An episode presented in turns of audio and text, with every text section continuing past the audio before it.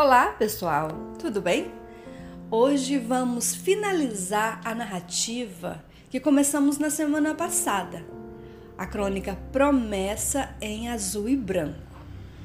Vamos finalizar essa audição com bastante atenção. Vamos lá? A polícia queria papéis importantes, muito importantes, que eu devia possuir haviam resolvido fazer-me heroína à força. Papéis importantes, planos de subversão da ordem. Que ordem? Não existiam naturalmente.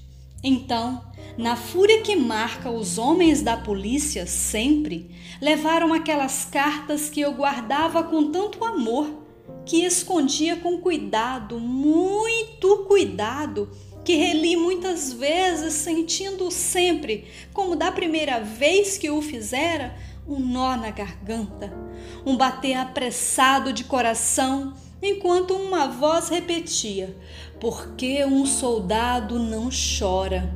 Soldado, soldado, que tenho sido eu além disso? As palavras não seriam essas, mas, assegurando o tom, também posso afirmar que naquelas cartas havia ordens e desta vez eram: Vamos, aprenda a resolver sozinha os seus próprios problemas. Comece a usar o seu raciocínio, coragem. Tenha opiniões e saiba defendê-las. Foi então que encontrei numa vitrina um vestido azul marinho de tafetá, com uma golinha de guipura. Escrevi à minha mãe: Tens razão, mamãe. Pensei muito e ontem encontrei um vestido maravilhoso. Podes ficar certa de que é um vestido de menina. Descrevê-lo hoje eu não sou capaz, mas devo ter mandado nessa carta uma minuciosa narrativa da desejada roupa.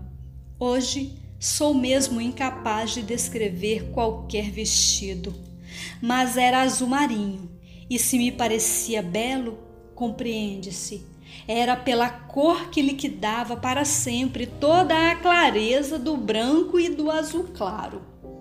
Um vestido azul marinho de tafetá, com golinha de renda de guipura. Essa a única roupa que relembro na minha infância.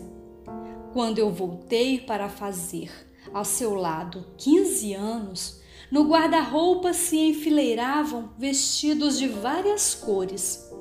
Nunca mais ela e eu falamos na promessa. Depois, sempre depois, a vida veio vindo, dias correndo, corpo mocinho nascendo, outros vestidos, outros desejos. Uma época de grande vaidade, o abandono desta, amarelos, verdes, vermelhos, pretos, roxos, multidões de cores, vestidos, vestidos, nenhum lembrando nada, como se não tivessem cor. Se alguém pensar que eu vim pela vida envelhecendo contra vestidos claros, brancos ou azuis, se engana.